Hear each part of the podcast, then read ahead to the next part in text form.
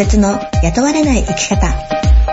この番組はセミナーで商品やサービスを販売するプラットフォームセリングやプロダクトローンチの手法を使って少人数から1000人規模のセミナーをプロモートし、多くのセミナー主催者の成功を手助けしているセミナービジネスのエキスパートの川島小鉄が起業して13年、花島アノンが起業して20年、多くの失敗や成功を経験してきました。その経験を通して、これから起業しようとしている方、起業したけれど道に迷い込んでしまった方々にお役に立てる情報をお届けし、共に進化する番組です。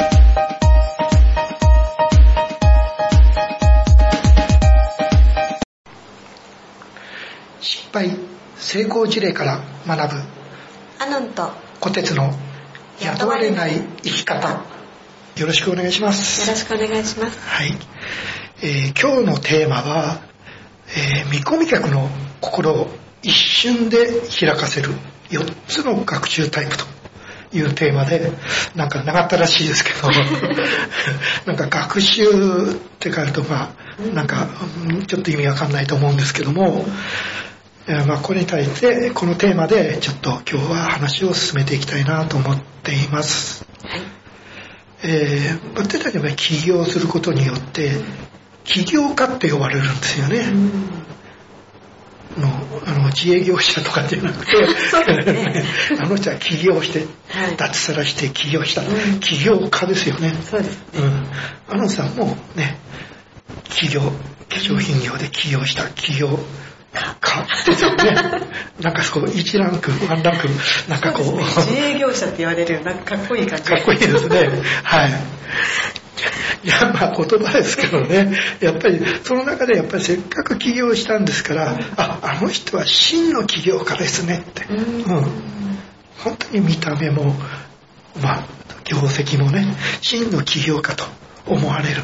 思うまあ、人から思われるために起業するわけじゃないですけど、まあ、そういうう起業真の起業家になるために必要なことっていうことを、まあ、お話ししたいと思うんですけども、まあ、前回もお話テーマにあったんですけどお客さんの現実を理解するってうんいう話をしましたはいでそうしなければ商品やサービスはその見込み客に対して売ることができないっていうお話をしたと思うんですが、はい。ねまあ、ここでそのじゃあそのカーキムの見込み客にのことをね、まあ、ちょっともう一回掘り下げて、うん。今日はちょっと進めていきたいな。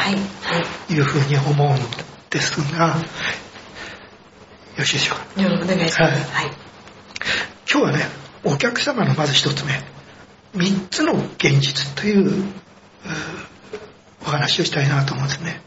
これあのさんどういうことか分かります？お客様の3つの現実お客様の3つの現実。うんまあ、これはねもうあのさんももう何回もこうやって今もう理解してると思うんですが、うん。えそうですね。一つ目は何でしたっけ？一つ目はお客様が100%の話を聞かないとか、はい。見ないとか、はい。ことですかね。はい。そうですね。二つ目は？二つ目はお客様は100%信じない。はい。そうですね。三つ目は？三つ目は100%行動しない。と。はい。そうですね。今のそのビジネス要するにダイレクトレスポンスマーケティングっていうんですが、で昔のマーケティングと大きく違うのは、うん要するにダイレクトレスポンスマーケティングの定義の中で一番重要なことなんですね。はい。でこれはお客様は100%見ない。お客様は100%信じない。お客様が100%行動しない。うん。ということを理解した上でビジネスを進めなければいけないっていうことなんですね。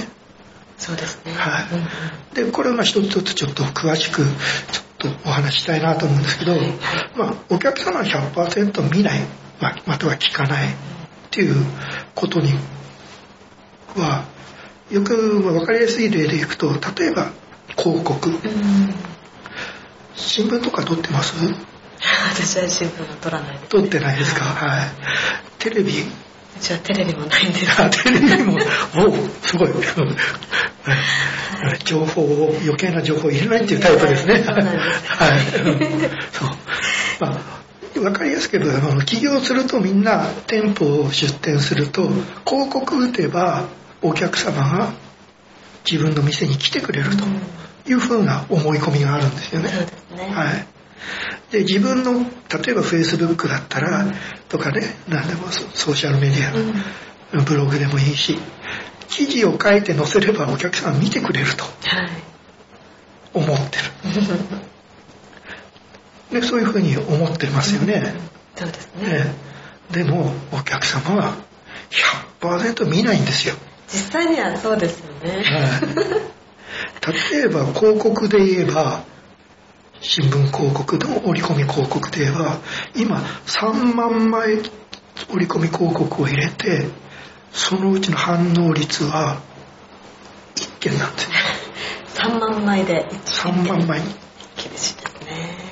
昔はね1000密って言われたんですよ。うーん。1000円に3つ。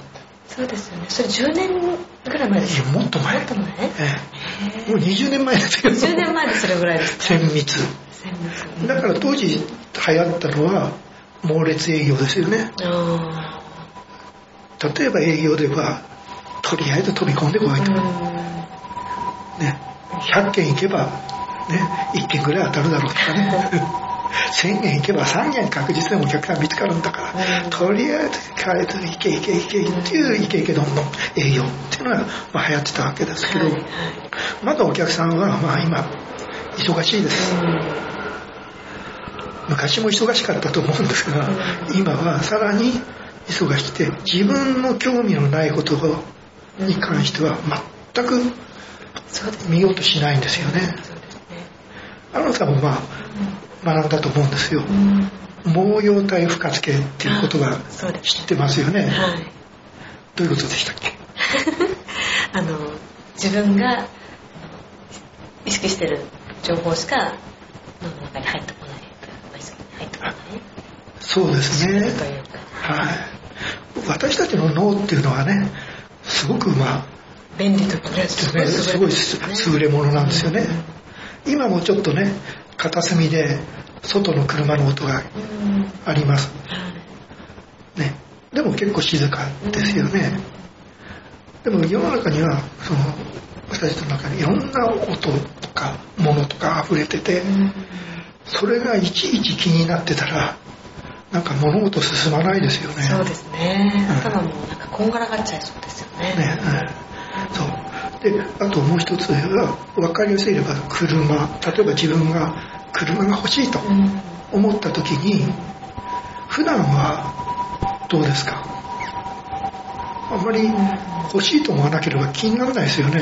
ねどんな車種の車が通ってるとかあんまり気にしてないですね。うん。じゃあそろそろ車買い替えようとかね、あーと思った時あ車どんなタイプがあるのかなとかね。ね。うんどういう色がいいのかなとかってうん。だんだん車が気になりだしますよね今までであこんなのもあるんだとかね。うん。カタログ取り寄せたりとか。そしてやっぱり。私たちだからち関心のあるものにしかその脳はその興味がいかないんですよね。反応しないわけですそうですね。だから、あなたが勝手に新聞に織り込んだ広告をいっぱい立って、広告はそのままゴミして、ゴミ寂しいですね。に行ってね、よくあのマンション行くと、ポストにいっぱいチラシが入ってるじゃないですか。あれどうなってるかっていうと、すべて全部ゴミ箱ですよね。本当にね。ええ。もうわざとゴミ箱用意してますもんね、マンションにね。ちょっと悲しいですね。だから出してる側としてはねそうそうだからお客さんは全然100%見ないんですよね。で、でもお客さんはあなたの言うことも本当に聞く、聞く耳も持たない。聞いてくれない。で、お客様は100%信じないってことだね。ね、あなた一度も会ったことのない、あなたのことなど、ね、どんな人かわからない、どういう考えの人かわからない、どこで生まれて、ね、なぜここにお店を持ってるのかとかね、わかるけど、だからあなたのことは全く信じてないっていうことがあります。で、なおかつお客様は、ちょっと信じてくれても、ちょっと興味を持ってくれても、でも、あなたの商品を買おうと思わない。電話一本かけようと思わない。それで行動しない。っていうこれがまあお客様の3つの現実ってっていうのが、そうですね。これが今の私たちのいる日本という環境のお客様の現実なんですよね。だったらねこれだったら何やってもダメじゃないって 思っちゃいますよね。本当そうですね。ねうんはい、でもこういうお客様に対してじゃあ100%見ない聞かないお客様はどうやって振り向かしたらいいんだろうと。この馬の本質を分かった私をどうやって信じてもらえるんだろう？信頼関係をどうやったら構築できるんだろうと。で行動しないお客様、えー今日はちょっと夜遅いからいいやまた明日でいいやと、先先延びさせるお客様にどうやって行動してもらうのがいいのかっていうことを考えていかなきゃいけないよね。これは特にダイレクトレスポンスマーケティングの特に DRM の根幹にあるマインドなんですよね。はい。だから振り向かせるためにどうしたらいいかと。ただそれはただそれを考えていけばいい。その方法っていうのはまあ当然あるわけですよね。はいはいはい、でえそうして振り向いて行動してくれでもその悩みを同じ悩みを抱えたお客様が例えば10人いて10人ともじゃああなたを信ことを聞いて信じて行動してくれても購入っていうところまで至らないっていう場合が多々あるんですよね。はい。まあ、僕たちもねセミナーやってて商品販売しててね全て来た人がみんな買ってくれるわけじゃないんですそうですね。まあお客金が今ないとかそういう現実的もありますがでもそういう中でそういうお客様を一瞬でね心を開かせるうん方法っていうのがあるんですよ。それはどんな？知りたいですか？知りたいですね。はい。じゃあアノンさんにねはい。質問します。はい。何でしょじゃあこの質問はまあこれはあのこの質問がその別にどうこうっていうこれはあの質問のあと例なので、はいえはい。中中についてはあまり重要じゃないんで。まあ、そう捉えていてくださいね、はい。じゃあ質問です、はい。あのさん起業で成功するにはコピーライティングを覚えなければいけません、それに対して今アノンさんはどう思いましたか？うん。そうか、じゃあ、どうやってやるのかな？どうやってやるか、そうアノンさんはどうどうやどうすればいいの、うん。じゃあコピーライティングを覚えるのにどうすればいいの、っていう思いが今プッと出たわけですよね。はい。そう。私たちのその育った環境とか、ね、その生まれたところとかやっぱり小さい頃からその叩き込まれているその親からのそのなんていうのかな思い込みとかねそういうものがみんな違うんですよね、学生大学行った人もいれば高校でも配ってる人もいるし、企業会社に入った人でもいろんなそのタイプの上司がいますよね。そういう中でそのいろいろと培われてるその自分たちのその性質っていうのかな、そういうものがまあ形成人格が形成されていってるわけですね、そういう人とはみんな違うじゃない。十人十色っていう、ね。でも十人十色ってね10通りなんだけどでもある程度その塊として考えれば4つに分類されるんです私たちって。はい、でその4つのタイプって何かっていうと4つの学習タイプって言われてるものなんですよね。でこれはどういうことかっていうとアメリカのその学者さんなんですけどもえこの人が調査したんですよね。でいろいろとこの自分が提供するものを同じ方法で提供しても反応してくれる人と反応してくれない人がに分かれる。それはどうしてなのかなっていうことを分析したら持って生まれている性質によって反応が変わってるっていうことが、まあ、導き出したんですよね。それはどういうことかっていうと人間は4つのタイプに分けられます。でそのタイプってじゃあなどういうタイプかっていうと1つ目はなぜタイプ？なぜタイプ？はい2つ目は何タイプ？3つ目はどうやってタイプ？4つ目は今すぐタイプ？っていうふうに分かれられるんです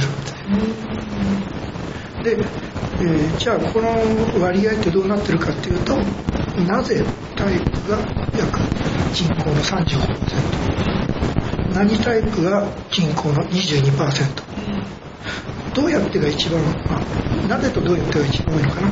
同じく35%で今すぐタイプが8%というふうに分かれるんですさっき私はじゃあどうやってだったから、うんじゃあそう。のパーセンテージから言ったら結構多くいるそうですね。そう。あの3タイプは35%いるんですよね。ますねはい。だけど私たちが発する例えば言葉であったりそのコピーライティングであったり広告であったり情報であったり発信しても反応する人がタイプが違うわけですね。分かりやすい例で言うと例えば4人で映画見に行きました。映画見てそれぞれが感想を言い合うと。ってるとするじゃないですか。4人が同じコメントをするかっていうと違うわけですよね。ね。まあ、今「スター・ウォーズ」やってますよね。僕も昨日一昨日か。家族で「スター・ウォーズ」見に行ったんですけど。あいいね。それぞれ見た感想が違うんですよ、へええ。ちなみにどんなあの全然正反対とか正反対とかというより要すその捉える視点が違うんですよねそれぞれ。はいただうーん良かった良くなかったっていうはあれよりも例えばじゃあ次回に期待とかね。これはこうだったけどこうした方が良かったとかね。うん。なんか反応もだから温度差がすごくあるんですよ。うん。同じ家族であってもそうそう。全然違かはいはい。まして他人だったらもっと違う反応があると思うんですね。そうです。ね特にあの昔ヤクザ映画でねいう映画高倉健さんもう亡くなったけど、いつね、そう見ると映画館出てくる人がね風を切っておいてなんかこう出てくる人。も 多かったと思うんですよね。あれって今すぐタイプなんですよ。ああ皆さん。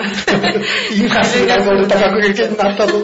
と思って。面白いですね。うん。だから同じものを状況で同じものを見てもう反応が全く違うっていうことがあるんですよ。はい。で、でじゃあそのタイプをねちょっと簡単にねはい話をすると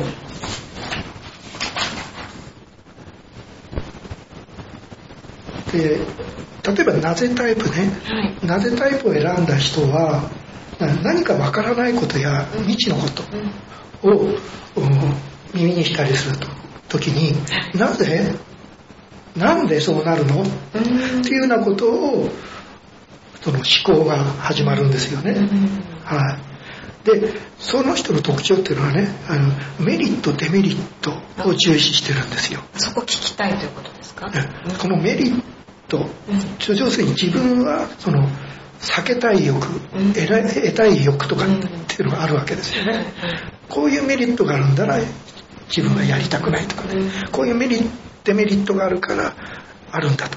あということで理解してそれで行動に移すうん。というような人がなんですよ。はい。はい。なぜタイプ。そう、はい。で何タイプっていうのはこの人は、えーっと歴史とか背景とか、うん。えそれこれはコピーライティングって何なのかと。うんそそもそもなコピーライティングっていう言葉はいつどうやってどこで誰が 考そういうえて興味があるわけですそう。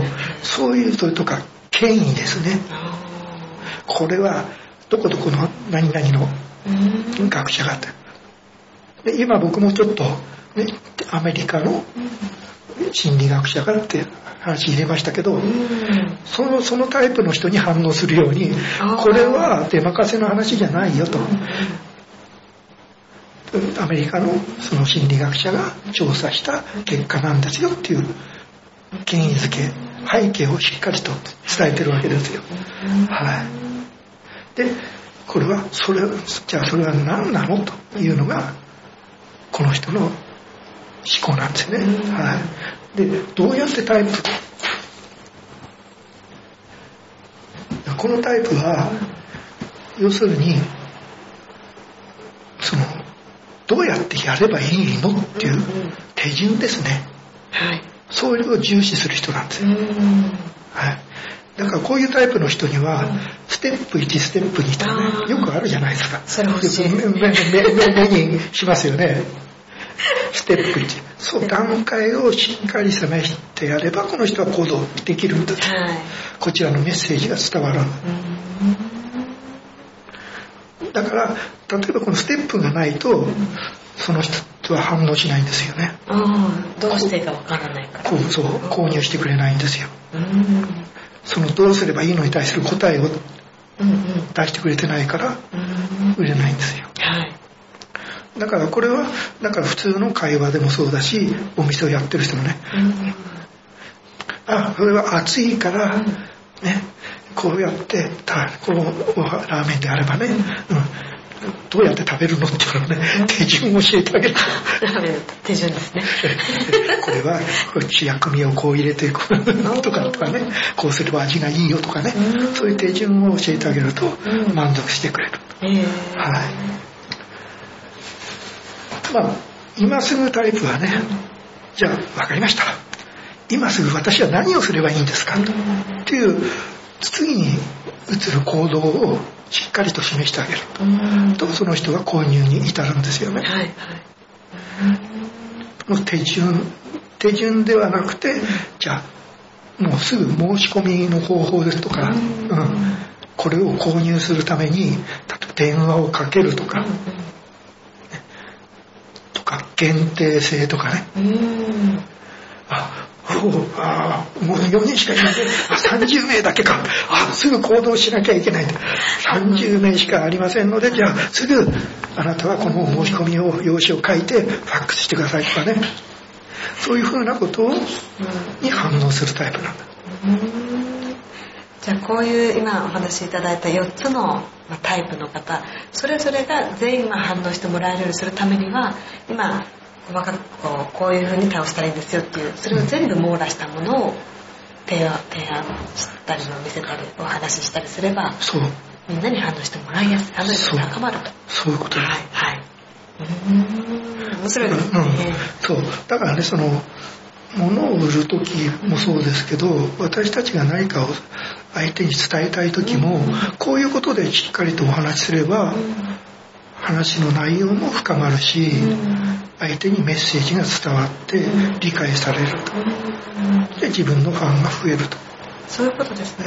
ああ、じゃあ今は結構 SNS とか、まあ、メルマガ書いたりとか、いろいろこう自分の情報、まあ、自分のメッセージをお伝えしているような方も、こういったところをちょっと意識していくと、本当に多くの方にファンになってもらえるってことですね。そういうことですね。うん。やっぱ自分のファンを作っていくってすごく大事ですよね。これから起業しようという方そう、はね。うんだからね今テーマにもある見込み客をその行動させて購入してもらうっていうゴールですねそれを可能にするのがまずこの4つのタイプを意識してはい。全てこちらから発信するということだねわかりました。はいはい。まあなかなかねこれを常に意識してやるっていうのは大変なんですけどね、そうん、でもまあできるだけこれを意識してやることによって、ね、いいそのコピーライティングもできるし、なんか広告物にしてもこれを意識して広告を作ればうん。お客さんに伝わりなる。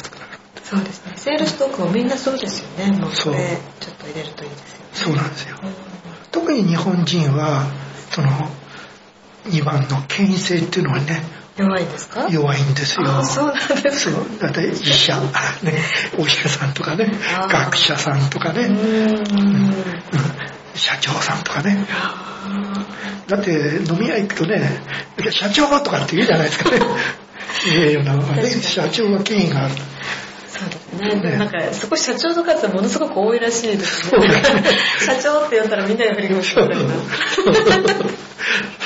みんな社長って呼ばれたいです。で、ね、だからその権威性とか推薦の言葉とかね、うんそういうものが、あ推薦の言葉よく見かけますね。ね、そう、うん。あだから今その、よく言われてるその、プロモーショはい。ンにはやっぱり全てこういうものがうん。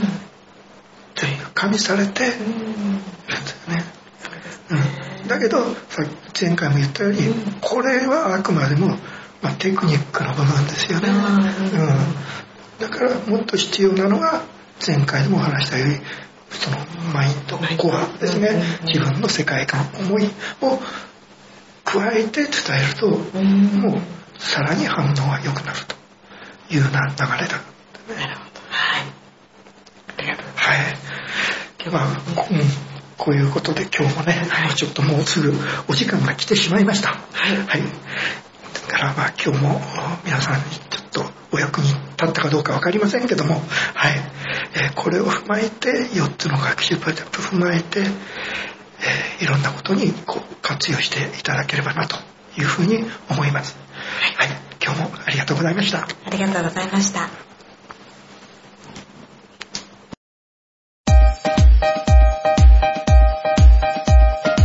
今日の番組はお楽しみいただけましたか？皆様と進化していく番組ですので、皆様からの質問やご意見をお寄せいただけたら幸いです。